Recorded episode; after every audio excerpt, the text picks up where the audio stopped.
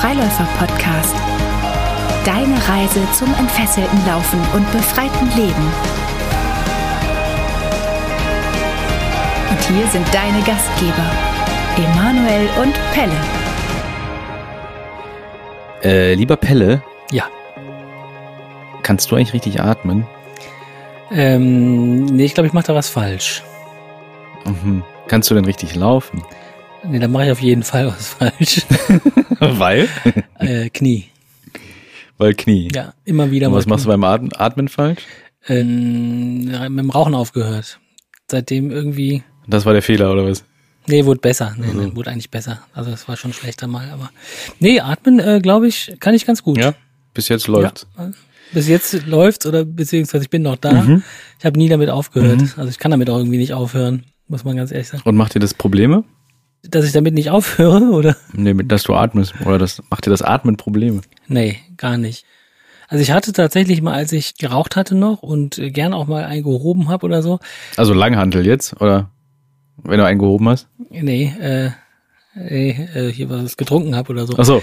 Und dann habe ich tatsächlich mal auf dem Sofa gelegen, habe irgendwie gedacht, es kommt nicht genug rein oder irgendwie sowas. Aber ich glaube, seit ich mit dem Sport angefangen habe und Rauchen äh, aufgehört habe und gar nichts mehr trinke und so weiter, ich glaube, seitdem gab es das nicht mehr so. Hm. Dann Kampfsport, äh, dann spielt Atmen eh eine große Rolle und so. Da habe ich schon gemerkt, dass ich mich gerne aufs tiefe Atmen fokussiere. Das auf jeden Fall, das Atemvolumen hat deutlich zugenommen. Ich kann sehr lange einatmen, sehr lange ausatmen. Mhm. Also im Vergleich mit mir selbst, ne, von früher. Mhm. Jetzt nicht, nicht in die mit der Welt. Und bei dir? Ich weiß es nicht, ob ich richtig atme oder nicht. Ist mir in der Regel aber auch egal. Ja. Naja, die Frage ist ja, gibt es ein richtig und ein falsch? Kann es da richtig und falsch geben? Und ich frage natürlich deswegen, weil wir heute einen Gast haben und wir haben uns gerade überlegt, dass wir da ganz gut drüber reden können. Und ich lese, oder wir alle lesen das ja vielleicht immer wieder, richtig laufen lernen, richtig atmen lernen. Und ich habe tatsächlich auf Instagram letztens jemanden gesehen, der postete dann, jetzt weiß ich endlich, wie man richtig atmet. Ich habe all die Jahre falsch geatmet. Und dann dachte ich mir so, wie kann man denn, wie kann man denn falsch atmen? Also ich meine, ich weiß natürlich, worum es geht und wir sind ja auch, auch in diesem Werbesprech manchmal drin, wenn wir versuchen, das, was wir machen, also dass wir Menschen zeigen, wie man auch laufen kann oder wie es vielleicht anders geht, dann nutzt man solche Terminologien ja auch und sagt auch richtig laufen lernen, wo wir das eigentlich nicht mehr machen. Aber die Frage ist ja wirklich, kann es da ein falsch und ein richtig geben? Kann es überhaupt ein falsch und ein richtig geben von irgendetwas? Ja, ja. Also ich glaube nach wie vor, auch wenn ich mich mit der Atmung beschäftigt habe, glaube ich nach wie vor, dass wir auf die Autonomie unserer Atmung erstmal vertrauen können. Also sie reagiert natürlich auf, auf gewisse Dinge, auf gewisse Anforderungen. Und trotzdem ist die Atmung natürlich spannend, weil man sie ja als einziges unserer Grundkörperfunktionen, also Herzschlag und so weiter, beeinflussen kann. Also wir können Einfluss auf unsere Atmung nehmen und dadurch kann man auch was anderes machen. Also man kann den Körper daraufhin beeinflussen. Jeder kennt das, wenn man gestresst ist, dreimal tief durchatmen und irgendwie ist man direkt wieder ein bisschen beruhigter und so. Also von daher finde ich die Atmung schon spannend, aber ob es da ein richtig und falsch gibt, das glaube ich halt nicht. Aber wir wollen heute gar nicht so viel zu zweit quatschen. Wir wollen direkt mal unseren heutigen Gast mit ins Boot holen. Freigast. Und unser heutiger Gast, das ist nochmal der Martin Hammond. Habe ich den richtig ausgesprochen, den Namen? Hier sowas von. Sowas von, guck mal. Und den kennt ihr vielleicht schon aus einer anderen Folge, wo er mit dem Ben bei uns war. Und deswegen stellen wir ihn heute gar nicht groß vor. Und ich habe direkt zehn befreiende Fragen für dich. Zehn befreiende Fragen. Bist du bereit? Yep. Ähm, M&M's, mit oder ohne Nüsse? Mit Holland oder Deutschland? Holland. Heiß oder kalt? Heiß. Den Rest deines Lebens allein sein oder ständig von Menschen umgeben sein, die du nicht magst? Alleine sein. Deinen Google-Suchverlauf preisgeben oder nie wieder Google benutzen? Google-Suchverlauf. Preisgeben, ja? Ja. Haben wir dann in den Shownotes für euch. Für, für immer auf Sport oder auf Schokolade verzichten? Äh, Schokolade. Schlafen oder wach sein? Wach sein.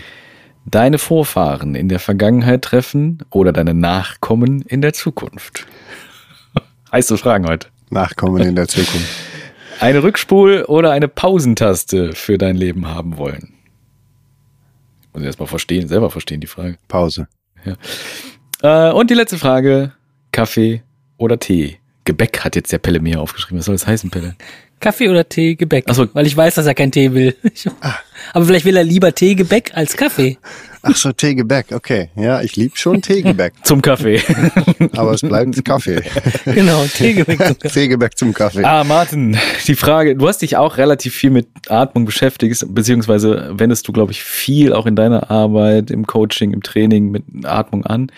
An dich einfach auch mal die Frage, kann man richtig oder falsch atmen? Äh, nee, ähm, ich, ich glaube, da sind wir alle auf unsere Vision, unsere Sichtweise ist da alle sehr ähnlich. Ich glaube, deswegen, ne, der letzte Podcast war mit Ben, deswegen arbeite ich auch so gern mit Ben. Und was ich von euch bisher gehört habe, finde ich auch sehr sympathisch.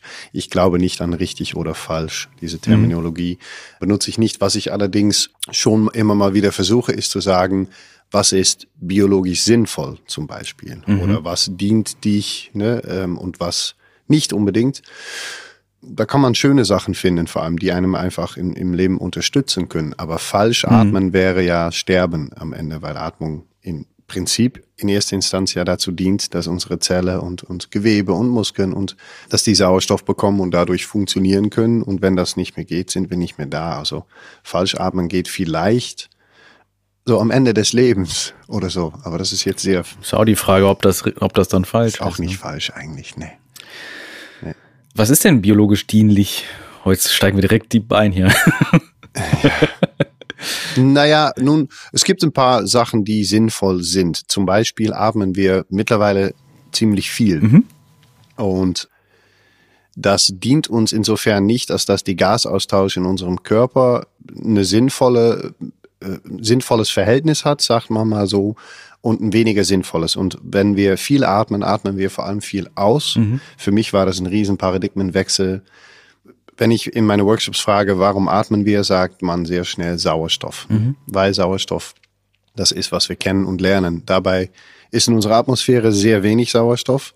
Wir atmen um die 17 Prozent, glaube ich, ein und davon 14 wieder aus. Wir haben am Ende drei Prozent Sauerstoff. So wichtig ist es eigentlich nicht. Beziehungsweise es ist super wichtig und daher ist unsere Körper, wir atmen immer richtig in dem Sinne. Du meinst, äh, Entschuldigung, 21 Prozent Sauerstoff, glaube ich, sind und dann atmen wir 17 davon 17 wieder aus. wieder aus ne? und 4 Prozent behalten wir im Prinzip. So. Hast du gegoogelt? Nee, das habe ich, hab ich im Kopf. Ah, wow. Ja. Das ist einfach nur, ist einfach nur schlau, der Mann. Ja, ist gut. Ich bin mit Zahlen äh, ziemlich schlecht. 21 und 17 macht genauso viel Sinn. Am Ende haben wir 4% Sauerstoff. Und weil das so wichtig ist, ist unser Körper auch ziemlich erfolgreich darin, Sauerstoff aufzunehmen und zu behalten und damit zu funktionieren. Wir haben allerdings ein Gas, was wir ausatmen, CO2, Kohlenstoffdioxid. Und wenn wir davon zu viel ausatmen, was wir machen, wenn wir viel atmen, haben wir biologisch vielleicht ein paar nicht so sinnvolle Sachen, die wir im Körper bewirken. Und das ist unter anderem die Sauerstoffaufnahme selbst. Aber es ist psychisch und körperlich gibt es da ganz viele kleine Sachen. Ich habe keine Ahnung, ob ich jetzt die ganze Liste für euch nennen sollte oder einfach. Nee, für mich nicht. Also ich sag mal so, es gibt ja jetzt im Moment durch ein, zwei Bücher, die auf den Markt kamen vor ein paar Jahren, Erfolgsfaktor Sauerstoff und sowas, gibt's ja jetzt diese, diese Theorie, dass wir halt äh, auch nicht so tief atmen sollten, um halt auch CO2 in der Nase und im Körper zu behalten, damit die Zellen halt entsprechend besser Sauerstoff aufnehmen können für die pH-Werte und so weiter. Und ich kann da, ich finde das, ich finde das nachvollziehbar alles, ich finde das auch logisch und so. Und ich frage mich da halt immer nur, also was ist der biologische Nutzen davon? Natürlich finde ich das irgendwie gut, wenn ich mehr Sauerstoff aufnehmen kann, wenn es mir, also ich finde es gut, wenn es mir insgesamt gut geht, ja. Ich frage mich dann nur manchmal an dieser ganzen Stelle immer wieder oder bei diesen ganzen Sachen, ist das jetzt, wohin führt diese Optimierung? Ich glaube, das ist so das Fragezeichen, was ich da habe. Denn es ist ja jetzt nicht so, dass vor dieser Erkenntnis die Menschen reihenweise umgefallen sind, weil sie diese Erkenntnis nicht hatten. Und das also ich unterstelle jetzt mal den Generationen vor uns, dass es denen nicht unbedingt schlechter ging, dadurch, dass sie nicht wussten, so, ne? Nee, überhaupt nicht.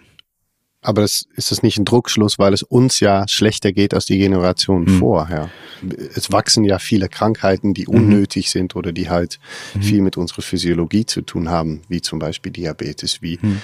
Autoimmunkrankheiten, wie also der Erfolgsfaktor mhm. Sauerstoff ja, und ja. Ähm, zum Beispiel auch Breathe, ne, Atmen, ich weiß nicht, wie es auf Deutsch heißt von James Nestor, sind Bücher, die sehr hip sind, aber der Bohr-Effekt gab schon in 1904. Der wurde damals quasi entdeckt und daraus gab es die Buteco-Methode. Und ich glaube, also ich, ich möchte sehr deutlich klarstellen, dass ich gar nicht so, ich bin nicht sehr viel mit Optimieren beschäftigt, sondern damit mhm. beschäftigt. Viele Menschen, die zu mir kommen, leiden an Panikattacken. Mhm. Die haben sehr viel damit zu tun, dass man ständig viel ausatmet und für CO2 sehr sensibel ist. Und ich würde für mich sagen, dass ich habe Athleten, da geht es um Performance, weil die nun mal damit ihr Geld verdienen. Aber optimieren tue ich nicht so viel. Ja, das, das meine ich so, ne? Also auch, auch diese Apnoe-Techniken, dass man halt dann unter der Belastung die Atmung halt stoppt, um das System belastbarer zu machen. Das hat auch alles irgendwo seine Berechtigung. Ich finde das dann halt ein bisschen schwierig, weiß ich, aber in, in deinem Punkt auch nachvollziehen kann. Also ich arbeite ja damit auch, auch mit, mit, mit Atemregulation, auch im Laufen, dass man halt nur drei Atemzüge ausatmet, zum Beispiel, um die Ausatmung zu reglementieren. Was ich dabei feststelle bei mir und bei anderen, ist gar nicht mal so dieser physiologische Wert, also dass man jetzt auch den Boltwert dann irgendwie erhöht und sowas, das sind alles vielleicht eher Nebeneffekte. Ich beobachte, dass eine Ruhe reinkommt über diese Atemregulation. Also, dass wenn man jetzt zum Beispiel nur drei Atemzüge ausatmet und vier ein, also dieses Verhältnis halt verändert, weil viele machen das ja symmetrisch, vier aus und vier ein, und daraufhin seine seine Schrittfrequenz beziehungsweise die Schrittlänge hin oder anders gesagt sogar das Tempo, das Lauftempo anpasst, dann kommt eine Ruhe ins Laufen, die ich über die Atmung halt mitsteuern kann. Und das, das finde ich beeindruckend halt. Also durch diese Reglementierung, dass mir halt nicht so sich irgendwie auspowert, man viel, viel ruhiger und entspannter auch sogar Schultern, Füße, also dass das ganze System sich dadurch entspannt und man dadurch die Atmung auch wieder nutzbar machen kann. Das ist eine Form von Optimierung. Manu. Also ich, ich persönlich arbeite ja nicht so gerne mit Atemübungen, sondern ich finde es entscheidender oder viele Menschen, die zu uns kommen, äh, haben sich noch gar nicht damit beschäftigt, dass sie atmen. Mhm. Mhm. Und ich, mir reicht es häufig, die Atmung zu beobachten, also ganz meditativ daran zu gehen und zu zeigen, erstmal du atmest, ja weil die kleinen Optimierungen macht derjenige in der Regel selber, wenn er sich erstmal bewusst macht, dass er atmet, dass er anfängt und kann auch natürlich auch schon mal zu Panik mhm. führen, dass wenn man sich überhaupt mit seiner Atmung beschäftigt, dass man dachte, sobald man Einfluss nimmt, mhm. könnte man es vielleicht vergessen zu atmen. Das erlebe ich, dass Leute dann nicht mehr, nicht mehr aufhören können, drauf zu schauen, weil sie glauben, wenn sie jetzt nicht mehr drauf schauen, dann vergessen sie es gänzlich und sterben. Mhm. Zumindest im Unterbewussten. Aber für viele ist es auch sehr beruhigend zu spüren, das geht ja von alleine und so.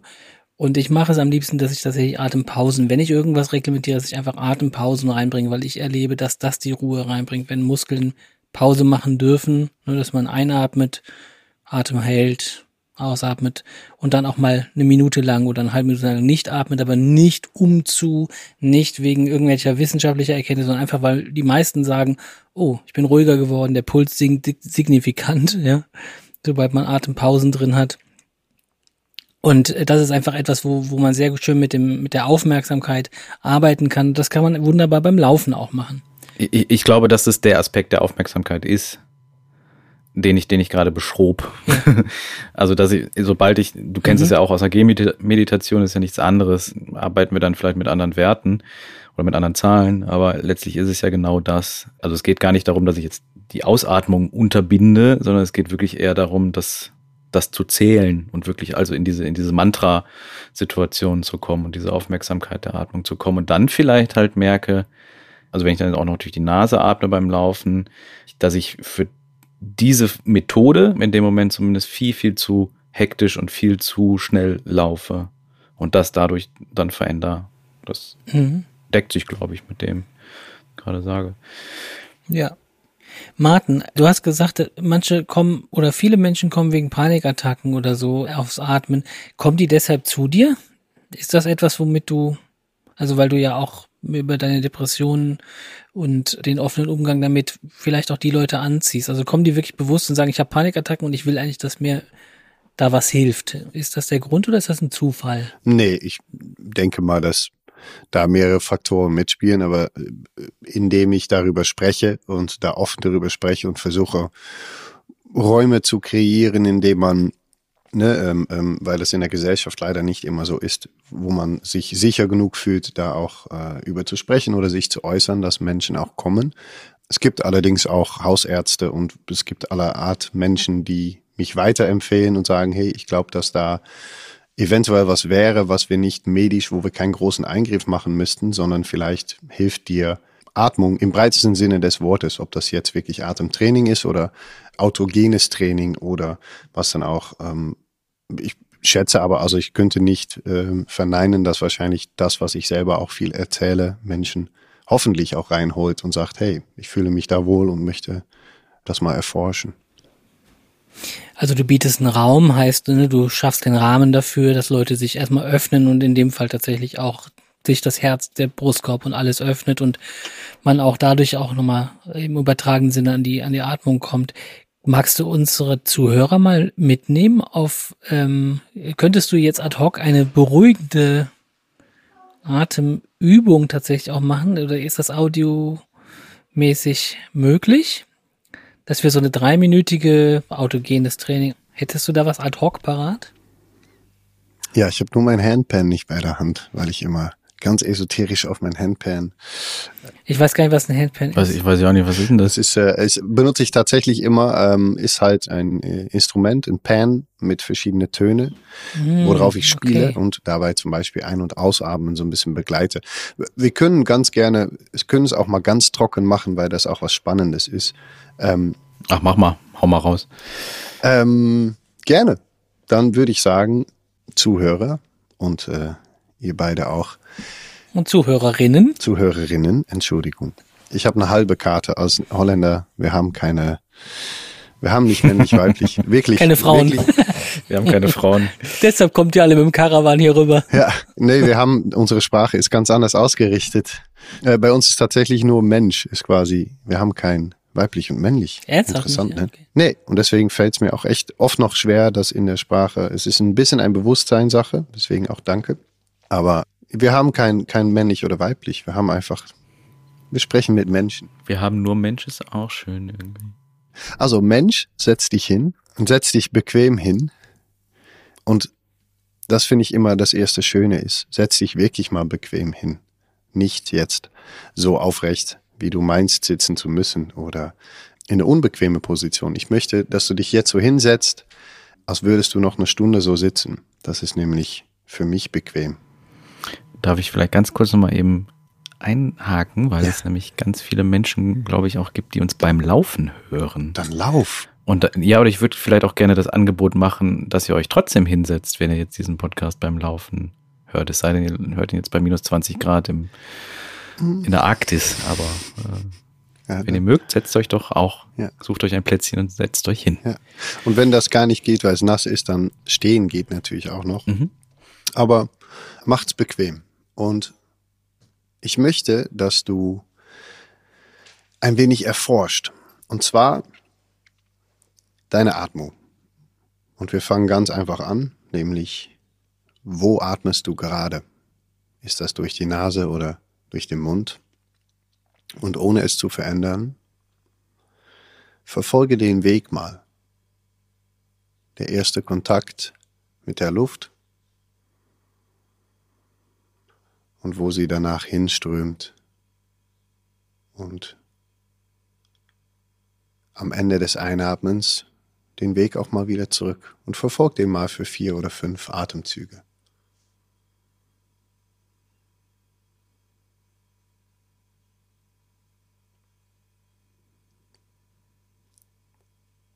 Ich stelle mir immer gerne vor, dass ich selber in so einem kleinen Zug sitze und mit der Einatmung einmal ganz rein und am Ende einen kleinen Kreis mache und beim Ausatmen wieder rausfahre.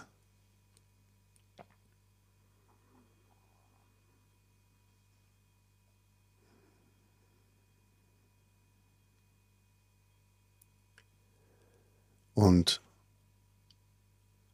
um unser Gespür noch so ein bisschen feiner zu machen, spüre mal, wie die Luft, die du einatmest, ein wenig kälter ist als die, die du ausatmest.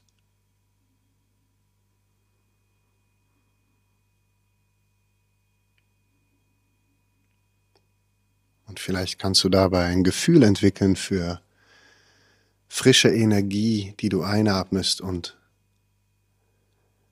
Sachen, die du loslassen möchtest, die du wieder ausatmen kannst.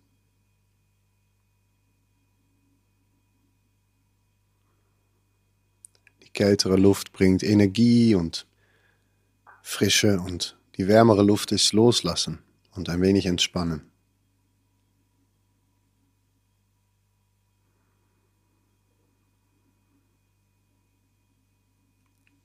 Und jetzt,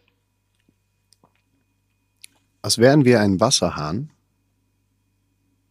möchte ich, dass du den Wasserhahn so ein kleines bisschen zudrehst und desbezüglich so ein kleines bisschen ruhiger, weniger, vielleicht ein bisschen länger atmest. Stell dir diesen Hahn vor und das Wasser, was da rauskommt. Es wird ein bisschen ruhiger und ein bisschen stiller, kleiner.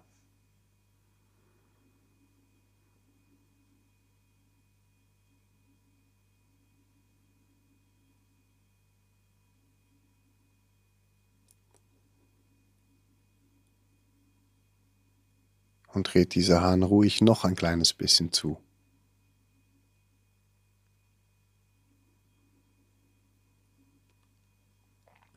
dass das Wasser, was da normalerweise so weiß rauspreuscht, jetzt zu einem ganz klaren und stillen, stetigen Wasserstrom wird.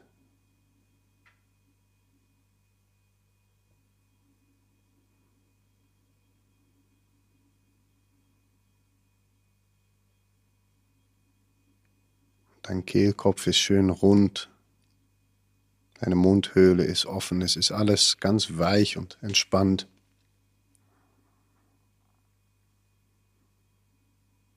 Und ganz klar.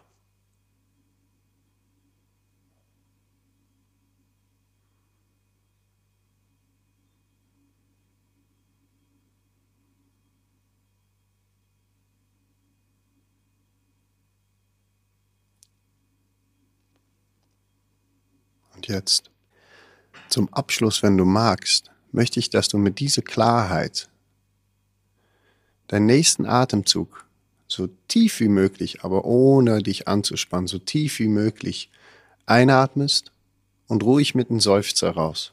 Auch wenn Leute vielleicht komisch schauen, wenn du draußen bist. Tief ein und wirklich mal mit einem Seufzer raus. Und einen klaren Atemzug ein, wie das klare Wasser und tief, werde mal breit, werde mal groß. Und ein Seufzer raus. Noch einmal und der Seufzer richtig durch den Mund raus.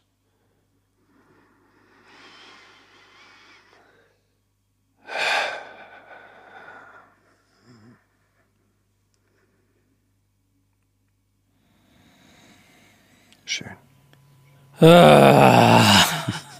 Wirklich so. Das ist, wer jetzt auch das, der Podcast hört und lacht, macht es mal. Es ist total gesund, mal Lärm zu machen. Und auch draußen einfach mal ah, die Zunge rauszustrecken. Tun wir viel zu wenig. Geht's euch gut? Ja, sehr gut. Wie sind die Reaktionen bei dir normalerweise, wenn du dann mit Menschen, die, sage ich mal, unter Panikstörungen, also ich merke ja jetzt gerade an mir selber, wie gut das einfach immer wieder tut. Selbst wenn man das unter Kollegen jetzt hier macht und man selber ja häufig, ich, wir leiten ja auch dies äh, dementsprechend an, aber zu partizipieren, teilzunehmen, ist dann nochmal viel seltener, ne? Mhm. Und merke ich einfach gerade, wie gut es tut, auch mal neue Bilder und Impulse zu kriegen. Wie geht's deinen Klienten dann? Sprechen die gut drauf an? Äh, ja, ja. Ich glaube, dass das, was für mich interessant ist, ist, dass ich, ich habe am Anfang, ich habe früher immer noch viel und lang erklärt, warum das jetzt wirklich sinnvoll Mhm. ist und, und so ein bisschen mitgespielt auf diese, die Hürde, die viele Menschen spüren, wirklich mal hinzusetzen und zu atmen, weil eigentlich ist es was total Spannendes, weil du so ein bisschen alles aufgeben musst. Du musst wirklich mal loslassen und du bist nicht mehr der Coole, der, der Stärke, der dies, der was denn auch. Du musst einfach mal kurz sitzen und ruhig werden. Und das finden viele Leute total spannend. Ich selbst habe aufgehört, das immer zu erklären und sag sehr oft relativ direkt, komm, setz dich hin, vertrau mir einfach mal. Und wenn es nicht geht, du kannst immer gehen, du kannst immer machen, was du möchtest. Und meine Reaktion oder die Reaktion, die mir am meisten entgegenkommt, ist krass, wie gut das tut. Eigentlich, wie ihr auch gesagt habt. Und das finde ich so spannend an Atmen, ist, dass es so einfach ist. Manchmal so einfach, dass ich denke, was mache ich hier? Das könnt ihr doch alle auch. Same hier. Aber genau, und es braucht, glaube ich, aber immer mal wieder jemand, der sagt, komm, wir machen es, weil es tut gut. Mhm. Und das in jeglicher Form, ob das jetzt wirklich mit, mit High-Performance-Athleten ist oder mit ähm, einfach mal die Atmung wieder zu finden, ist ein super gutes Werkzeug. Ich habe die Erfahrung gemacht, und das habe ich auch gerade bei dir nochmal gemacht, dass es nicht nur die Atmung ist, also die Atmung dient hier auch so ein bisschen als, sag ich mal, das Ross, aber der Reiter warst jetzt gerade du für mich. Das heißt, ich lasse auch dich, wenn ich mich auf eine Atemübung einlasse, das hört sich jetzt ein bisschen komisch an, ich lasse dich auch ein bisschen in mich rein, Martin.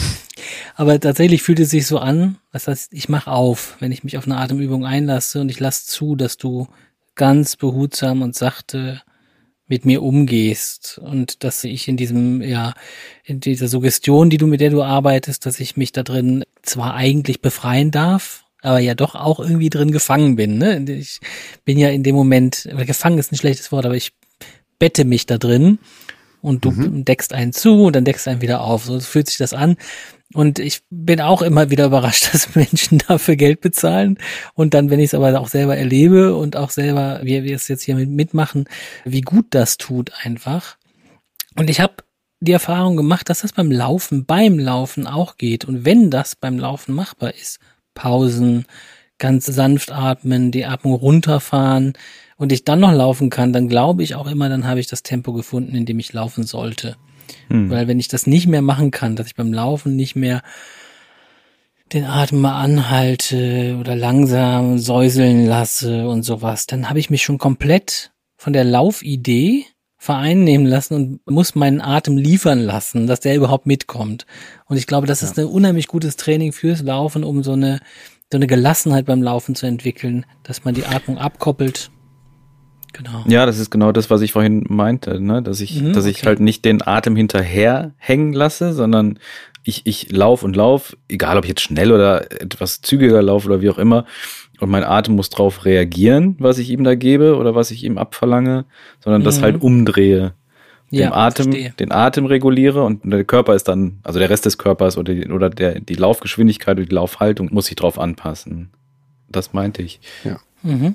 Das mache ich mit den Athleten, womit ich arbeite, sehr Mhm. viel, ist, dass ich sage, passt eure Leistung auf eure Mhm. Atmung an und nicht Mhm. andersrum. Und das ist sehr interessant, weil es unerwartet viel Ego auf Ja. einmal ja. hochkommt, weil man muss seine Leistung zurückschrauben. Mhm. Vor allem, wenn ich sage, mach den Mund mal Mhm. zu, schluck Wasser rein oder ich habe ein paar Jungs, die finden das auch, äh, muss nicht jeder, aber die finden es tatsächlich sogar spannend, den Mund mal mit ein Stück Tape zuzumachen, damit man gezwungen wird. Ähm, was aber sehr viele Menschen so schwer fällt und was eigentlich sehr interessant ist, weil biologisch ist das wiederum sinnvoll, ist zu sagen, so gut wie ich atmen kann, mache ich auch meine Ja, Bewegungen, ja. weil dann ist es im Flow. Ja, ja. Es ist ein sehr spannendes Thema auf jeden Fall, ja. Also ich merke das gerade extrem in, in Zeiten, die sehr, sehr turbulent sind und die mich, ich sag mal vorsichtig, sehr fordern und wenn nicht sogar auch überfordern und ich, ich sehr, sehr angespannt im Moment bin. Wenn ich jetzt gerade laufen gehe, dann achte ich da einmal, einmal mehr drauf, mich über diese Techniken zu entspannen beim Laufen und gerade diese drei gegen vier Atmung, drei Atemzüge aus, vier ein, Ja. da merke ich richtig, wie der Ballast von meinen Schultern in der Laufbewegung fällt. Also gerade in dieser Dreier-Ausatmung, so, dass so richtig, richtig diese Klötze von meinen Schultern fallen. Ja. Du sagtest oder warfst du mir gerade vor, Ich? Dass das ja auch eine Form der, der Optimierung ist, wenn man daraufhin quasi arbeitet. Jetzt habt ihr alle gesagt, es tut gut. Und ich ja, also ich habe dir auch gerade recht gegeben, dass das natürlich irgendwie Optimierung ist, Richtung Wohlgefühl äh, oder Wohlempfinden, würde ich jetzt allgemein sagen. Und das ist mir gerade nochmal wichtig, das zu unterscheiden, weil wir haben ja auch im letzten Podcast mit dem Jörg über Optimierung so ein bisschen gesprochen und da würde ich schon immer noch differenzieren, ob ich optimiere in den Leistungsgedanken hinein oder ob ich optimiere in Wohlgefühl hinein. Und ich glaube auch, dass Optimierung in der Form, wenn ich in Richtung Leistung denke, nicht unbedingt was mit Wohlgefühl zu tun hat. Deswegen tue ich mich mit dem Begriff Optimierung da doch schwer, glaube ich. Stelle ich einfach nur gerade bei mir fest. Mhm. Sind ja nur Worte. Sind nur Worte, ja, sagst du immer. Ja, Klar, aber etwas verbessern heißt ja nicht, dass ich in dieser Optimierung bin. Und also beziehungsweise mit der Optimierung verknüpfe ich, glaube ich, einfach was, was leistungsbezogenes. Mhm. Ich glaube, dass der Grund, weshalb ich da auch so ein bisschen auch mit Spaße und mit mache, ist, dass ich, was ich für mich gemerkt habe, ist, dass ich auch ja ich war Leistungssportler als Kind, ich war, danach habe ich Musik studiert und es war immer nur optimieren ja. und sehr ungesund. Was ich jetzt wiederum merke, und das finde ich einfach interessant, ist, wie die Welt sich immer wieder so einen halben Schlag zu drehen scheint, ist, dass ich manche Menschen, womit ich einfach gerne arbeite, weil ich glaube, dass sie es hier brauchen, kriege ich nur über diese Optimierung erstmal rein. Ja, das verstehe ich. Um mhm. dann so eine, ja, ja. die Hülle so ein bisschen zu zerbrechen und irgendwann, irgendwann im richtigen Moment mhm. sagen zu dürfen, sollen wir es jetzt mal loslassen, mhm. weil ich glaube, wir sind hier für was anderes. Und dabei merke ich auch wiederum bei mir, und das finde ich so wunderbar, ist das, dass ich dieses äh, Weg von Optimierung auch wieder in mich eine Art Angst ist, auch wiederum manchmal ne, manche Sachen nicht mhm. anzugehen. Und ja, deswegen finde ich, ich mache nur Spaß, weil ich selber so oft dastehe und denke, ach, Ach, fuck, okay. Und das ist so schön. Ich bin natürlich auch, ja, ich bin jemand, der auch versucht, immer wieder zu sagen, so wie ihr auch, spürt doch einfach mal mhm. und lasst doch einfach mal kurz los, weil die Welt in der Tat in Optimierungswahnsinn mhm. sich zu bewegen mhm. scheint. Aber ja, es bleibt ein spannendes Thema. Manchmal ist es auch einfach, ich weiß es nicht, für mich glaube ich sogar gesund zu sagen, so jetzt optimiere ich das einfach mal. Auch ja, um mal ja. Ja, aus dem Kreis. Martin, du hast zu Beginn, ich glaube, wir haben noch nicht aufgenommen gehabt, hast du gesagt, ich werde nachher sagen, Atmen hat gar nichts ja. mit Fühlen zu tun. Was hast du damit gemeint? Ja, das war ein, ein absoluter Scherz, weil ja. ich glaube, das, was wir jetzt alles besprechen und auch wieder spüren, ist, dass ähm, ich würde sogar genau andersrum sagen. Ich glaube, alles, was du spürst, spiegelt sich in dein Atmen mhm. wieder. Mhm. Der erste ganz große physiologisch wahrnehmbare Veränderung sehr oft bei Emotionen ist irgendwann die Atmung.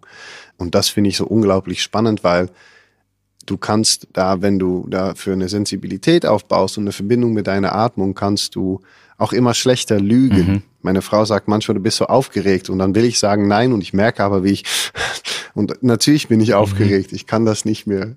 Atmen ist fühlen. Laufen ist fühlen. Bewegen ist fühlen. Genau, ich würde das äh, für mich gerne unterscheiden, weil du jetzt sagst spüren und fühlen. Für mich ist spüren immer eher das, was ich als Sensationen wahrnehme, ne? wenn ich irgendwas anfasse und ich spüre das und fühlen ist das, was in mir produziert wird an, an Gefühlswelt. Mhm. Ist bei mir so, also für meine ja. Unterscheidung. Und ich erlebe das auch, dass wenn ich mich auf so eine Atemübung konzentriere, dass ich zwar von dir Impulse bekomme, aber dass ich schon sehr, sehr stark bei mir bin, dass mich das sehr zu mir zurückbringt und irgendwo, was ist denn bei mir eigentlich los? Habe ich Ängste? Bin ich traurig? Bin ich wütend? Ne? Und äh, dass ich da sehr, sehr nah dran komme und nicht so sehr in das, was du gerade beschrieben hast mit deiner mhm. Frau, da reinkomme, dass ich den Konflikt äh, mit anderen suche oder oder äh, das an denen festmache und sage, hier stimmt doch was gerade nicht, ihr seht das alle nicht richtig und bla bla bla. Sobald ich in die Atmung komme, merke ich, okay, uh, bei mir ist aber ganz schön viel ja, Angst. Ja. Und dann kann ich dann kann ich erstmal an dieser Baustelle arbeiten.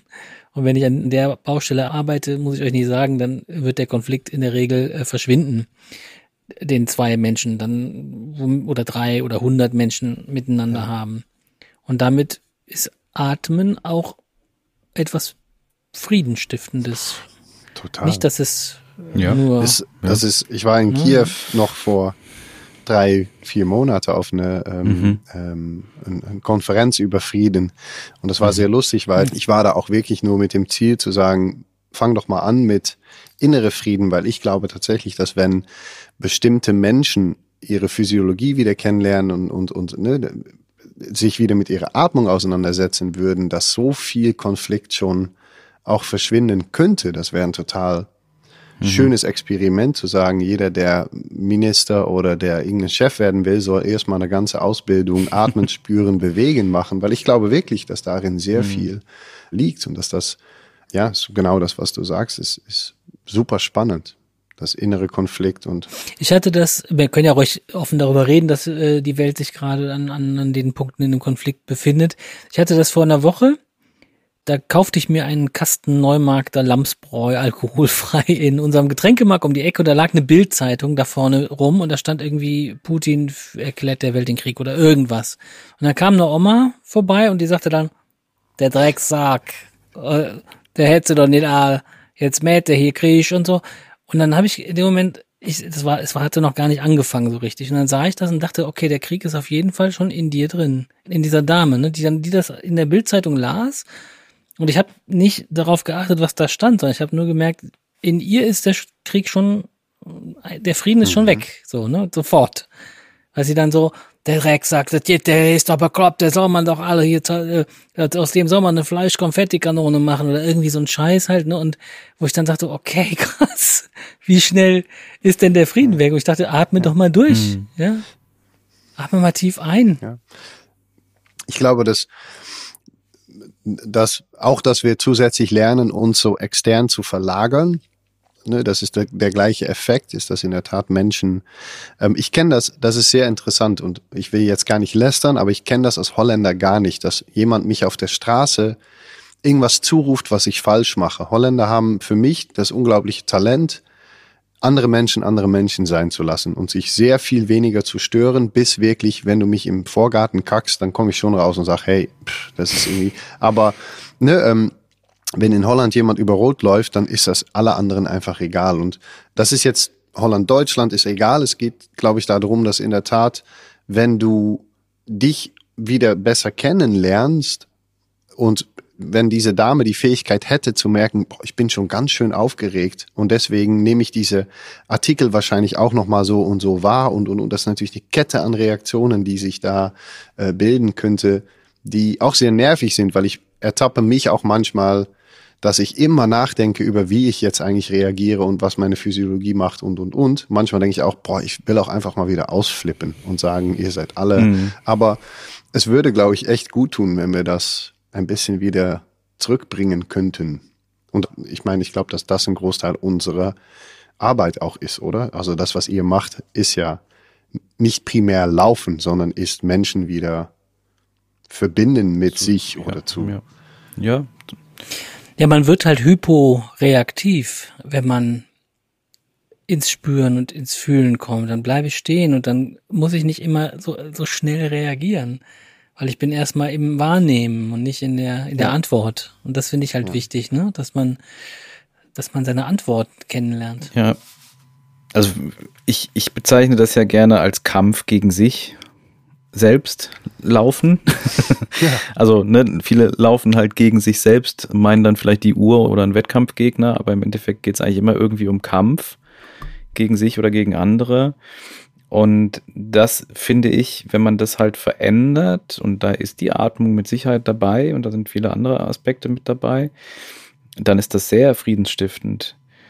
Und ich glaube auch mittlerweile, dass, da sind wir wieder bei der Optimierung, dass das halt nicht unbedingt friedensstiftend ist, meinem eigenen Körper gegenüber und anderen Menschen vielleicht auch gegenüber. Das heißt nicht, dass wir stehen bleiben. Das heißt nicht, dass wir uns zurückentwickeln. Im Gegenteil, wir können uns zusammen entwickeln, aber wir müssen uns dafür nicht bekriegen. Und das meine ich jetzt in allen Welten. Und wir müssen uns meiner Meinung nach auch dafür nicht im Sport gegenseitig irgendwie auseinandersetzen, beziehungsweise uns da bekriegen oder in Wettkampf treten. Ich glaube, dass es einen Weg gibt, gemeinsam sich herauszufordern, vielleicht in einer gewissen Art und Weise, aber gemeinsam nach vorne zu laufen, als Läufer und Läuferin, aber auch in der Menschheit. Also ich, ich, ich, ich glaube an diesen Konkurrenzgedanken nicht mehr so. Und das ist also dieses Narrativ auch letztlich ja so des Kapitalismus, dass wir, dass wir Konkurrenz brauchen, damit wir uns gegenseitig übertreffen und dann äh, dadurch tolle Sachen entwickeln, befruchten. befruchten. Ich, ich glaube, dass das, dass es einen anderen Weg gibt weißt du nicht vielleicht, Martin, wir machen oft in Workshops so ein, ein Gentle Battle oder wie wir es so nennen, wo wir gegen, gegeneinander sprinten, aber miteinander. Mhm. Also in Zwei- oder Dreiergruppen sprinten wir los.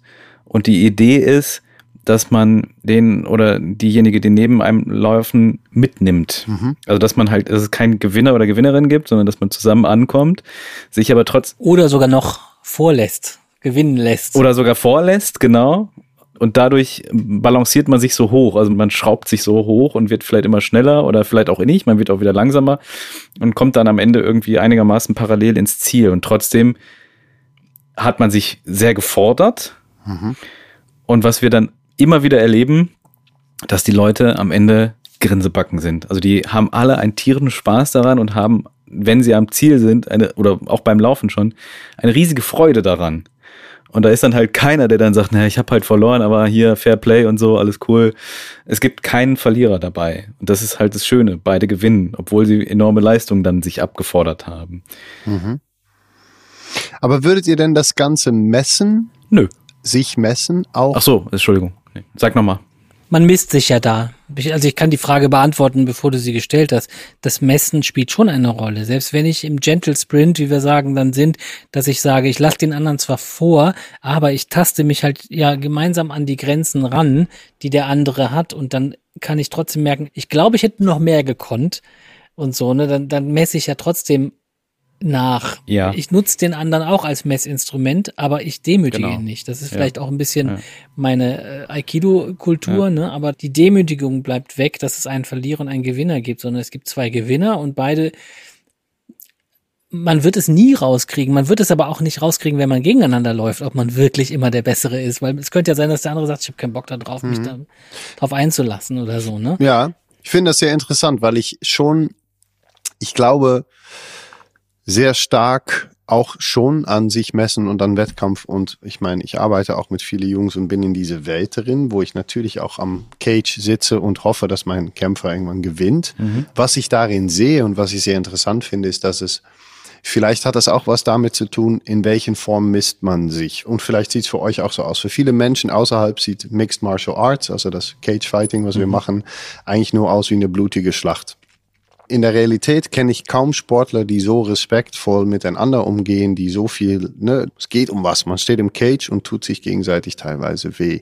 Was ich merke, ist, dass diese Jungs sehr oft die Konkurrenzgedanken in ihr restliches Leben total ablegen und sagen, darin im Sport will ich gewinnen, aber überall im Supermarkt, in alles sonst, ich muss nicht vor, ich muss nicht Leute, ich habe mein, mein Kampf habe ich schon gewählt. Und da kommt noch ein bisschen dazu, dass ich ein riesen Fan bin von negative Gefühle, negative Sachen nicht komplett abzustreiten oder rauszulassen, sondern mitzunehmen und zu sagen, das ist ein Teil unser Leben schon immer gewesen, weil die Welt ist auch, ne, die Natur war schon immer hart oder unsere Umstände waren beides, Komfort und äh, das nicht. Und wie, wie seht ihr das? Seid ihr denn, weil ne, ist, ist Wettkampf? Ich habe da eine sehr klare Meinung zu. Mhm. Genau zu dem Beispiel.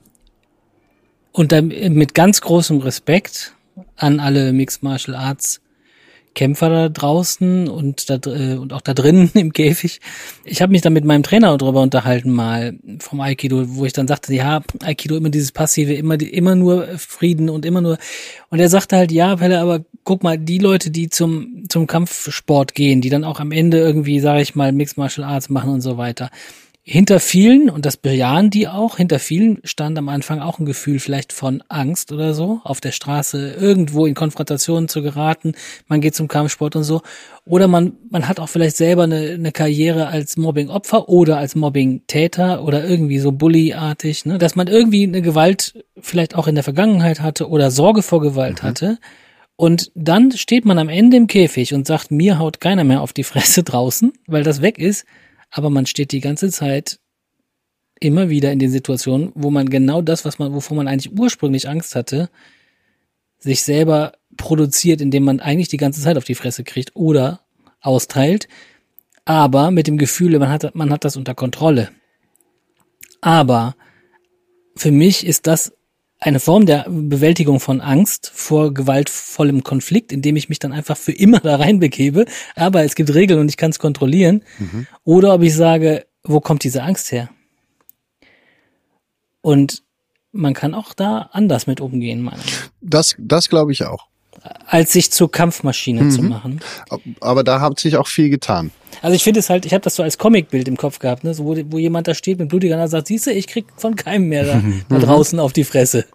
Nur noch hier drin. Das ist interessant, weil ich glaube, also auch hat sich da viel getan und äh, das Fantastischste an uns Menschen und vielleicht auch direkt unsere Falle ist, dass wir grundsätzlich natürlich immer das sehen, was wir irgendwo drin schon ein bisschen glauben. Ich glaube, was ganz anderes zu sehen, nämlich, dass viele meine Jungs beziehungsweise der Sport verändert sich auch. Es wird fast ein bisschen wie Fußball. Es fangen jetzt junge Jungs an mit Mixed Martial Arts und trainieren auch ganz anders. Ne? Also in unsere Trainings, ich komme noch aus einer Zeit, wo ich in Holland Kickboxen war, drei Stunden lang ohne Schutz, richtig, richtig auf die Fresse sozusagen. Ich bin nie ohne Kopfschmerzen nach Hause gegangen.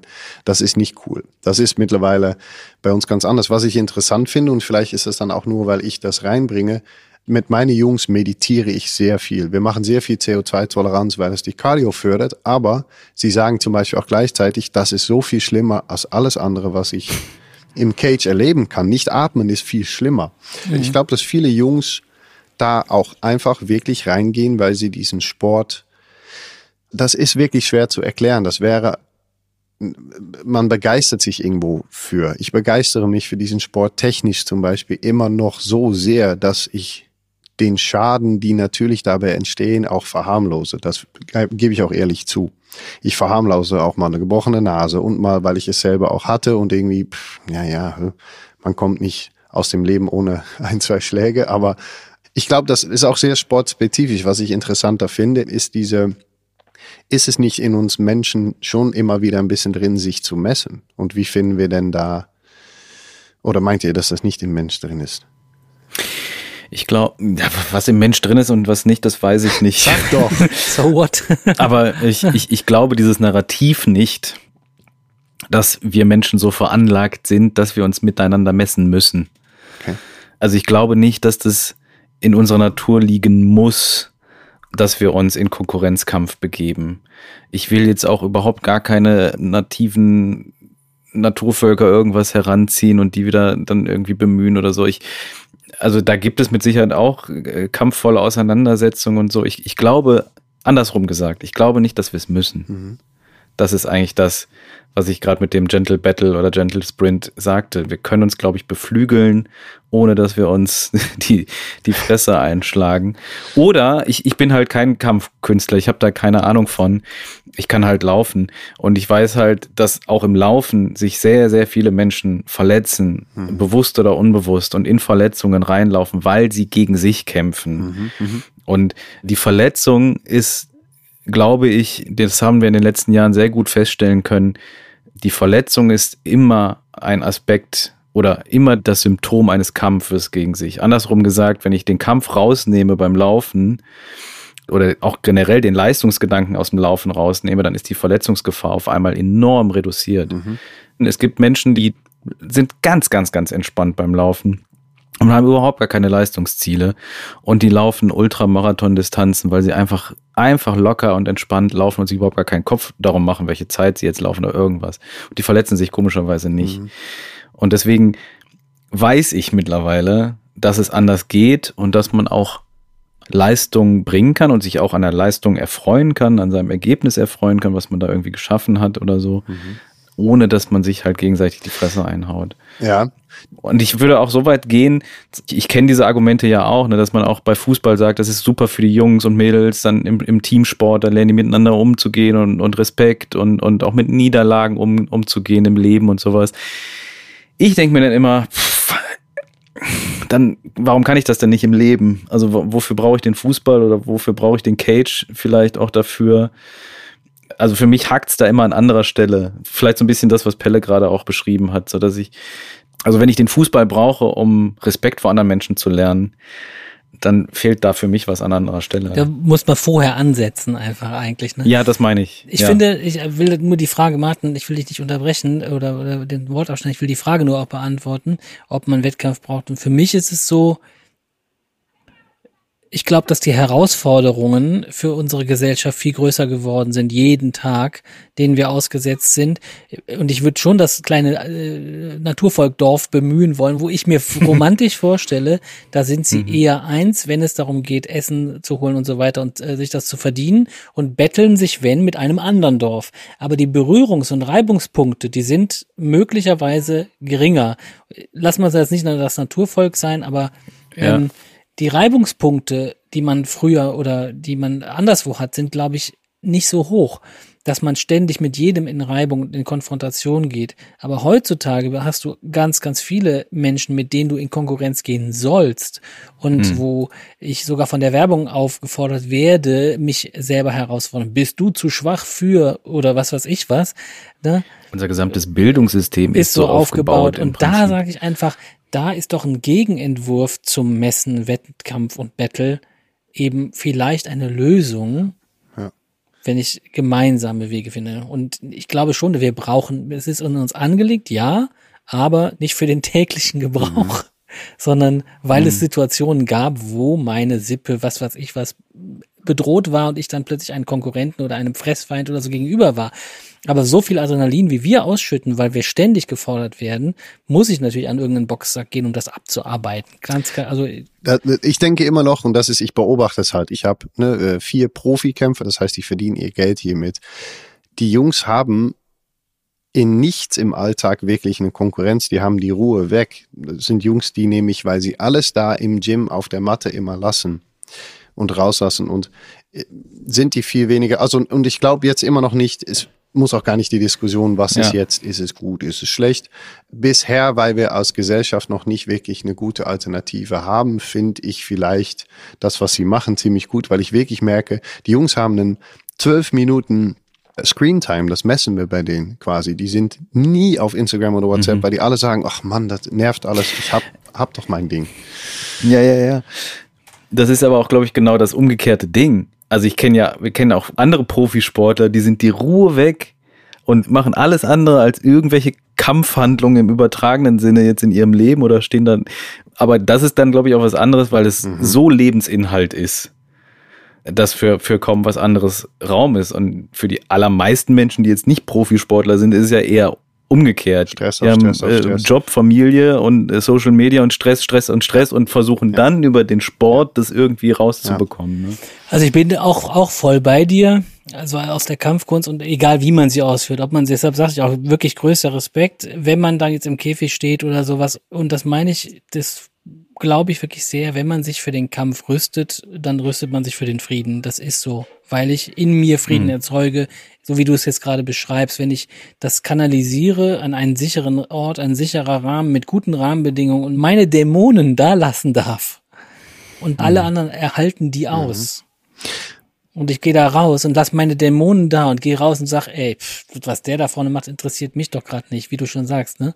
Wenn, wenn wir alle zu Holländern werden. Dadurch. Das wäre was. Ja. ja. ja. Naja, es ist vielleicht noch kurz zum Schluss, weil das ist für mich. Ganz wichtig, dass alle Holländer. Dass alle Holländer werden, ist mein Plädoyer nicht. Nee, ja. weißt du, was ich halt sehe und was ich bisher immer gesehen habe? Und das ist auch wieder einseitig, weil ich nimm keine im Team auf, der das nicht ist. Aber egal, was da in den drei oder fünf Minuten im Cage passiert, am Ende schlagen die Jungs sich den Hände ein, helfen sich hoch und stehen halt da. Und diese Form von Ehrlichkeit, und das ist vielleicht auch im Sport grundsätzlich, mhm. weil das ist, und es gibt viele Sportarten, die das vielleicht auch nicht mehr so haben. Man hört ja von Fußball leider super viel, dass da Schiedsrichter zusammengeschlagen und, und, und. So eine, vielleicht ist das auch in Kampfsport spezifisch. Es ist so eine Ehrlichkeit auf eine Art und Weise da, weil du bist nicht der Coole da in diese drei oder fünf Runden. Und ich habe manchmal noch das Gefühl, dass die Welt draußen, da wird ja Drohne gegen Drohne gegen ne, Unfair Play irgendwie hochgestapelt. Vielleicht ist es auch das, weshalb ich einfach sehen möchte, auch ein Teil so, hey, da ist noch wirklich was echtes Menschliches, weil es sind echte Emotionen, echte Wut teilweise, echte. Wie bei der Mann und das Meer, so der, der Mann gegen den Marlin im Ozean ja, auf dem Floß. Ja, vielleicht, genau. ja. Mhm. Ich weiß es nicht, aber es ist und da, da sind wir auf jeden Fall, glaube ich, alle auf einem Nenner. Krieg in sich. Ne, ne. Ich sage immer, eine Verletzung ist schon lange da. Eine Verletzung ist schon drei Jahre da, bevor mhm. jemand sich verletzt. Und ist auch Sport, mhm. ist alles egal. Die Verletzung herrscht mhm. schon in einem mhm. selbst. Das kann dann auch in der Küche noch passieren, weil man einfach so wie man das eine macht, macht man alles. Aber ist. inneren Frieden Mhm. ist was Schönes. Dann bin ich mal ganz ehrlich mit euch. Wir müssen Schluss machen und äh, beenden ganz friedlich im Konsens diese Podcast-Folge. Ich danke dir, Martin. Ich danke Pelle dir für eure Inspiration. Ich habe zu danken. Und äh, wir hören uns in 14 Tagen wieder, wenn es wieder heißt Freilauf-Podcast. Macht's gut bis dahin. Ja, wir wünschen euch alles Gute. Wir hören uns. Macht's gut. Jetzt sage ich nochmal, macht's gut. Gut, macht's gut. Also besser. Macht's besser. Tschüss. Optimiert besser. Optimierung, immer besser machen. Optimiert euch. Tschö.